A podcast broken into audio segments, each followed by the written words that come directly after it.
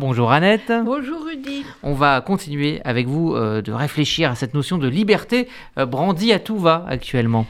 Mais oui, écoutez, maintenant que emmerder est devenu aussi banal que cela me gêne euh, ou je conteste, depuis que le président de la République a dit officiellement son envie d'emmerder les non-vaccinés, moi aussi, je vais dire que je suis emmerdée par les non-vaccinés, bien sûr, qui nous empêchent d'atteindre euh, notre immunité collective face à l'Omicron, même si ce n'est qu'une minorité dans la grande majorité des Français qui ont compris qu'on avait la chance inouïe d'avoir un vaccin contre cette pandémie moderne.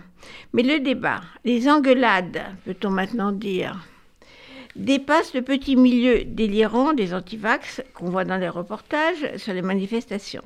Les enquêtes montrent que la question du Covid divise les familles, clive entre collègues, traverse le corps médical, s'invite dans tous les débats politiques, avec une très grande violence verbale.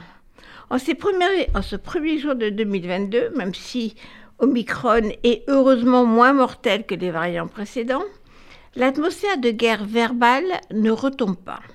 Et dans cette grande confusion intellectuelle, en France mais aussi partout dans le monde, des idées normales, acquises dans nos démocraties, deviennent soudain sulfureuses.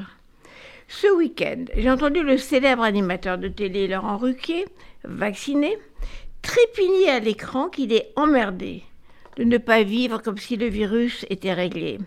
Que soudain, de sa tribune populaire, il a pris le droit de dire n'importe quoi et il se met à, attaquer les, médecins. J'en bafouille.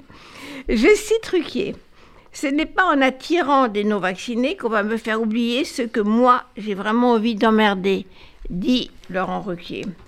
Tous les médecins qui, au lieu d'être dans les hôpitaux, sont sur des plateaux de télévision depuis deux ans à nous raconter conneries sur conneries. C'est Ruquier qui parle. En bref, l'animateur omniprésent sur les ondes veut garder son exclusivité, avoir le droit, lui, à raconter des conneries. Comme ce samedi soir, où il justifie son discours hystérique en expliquant que le vaccin n'empêche pas la contamination, ni de se retrouver en réanimation. J'entends aussi ce même week-end le père du champion de tennis Novak Djokovic déclarer que son fils non vacciné est un combattant du monde libre. Et le papa expliquait que Novak est le Spartacus, je cite toujours, du Nouveau Monde. À la fin du week-end, j'ai entendu de nombreuses voix pour se féliciter que Joko ait gagné contre l'Australie et réussisse à entrer dans le pays malgré l'obligation d'être vacciné. Le champion est libre de ce qu'il veut comme Ruquier, il a le droit de balancer ses conneries, pour reprendre ses propres termes de Ruquier, comme les frères Bolganov avaient le droit de ne pas être vaccinés et d'en mourir.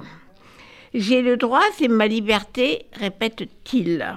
Les opposants au vaccin défilent, eux, avec liberté en grandes lettres sur des pancartes.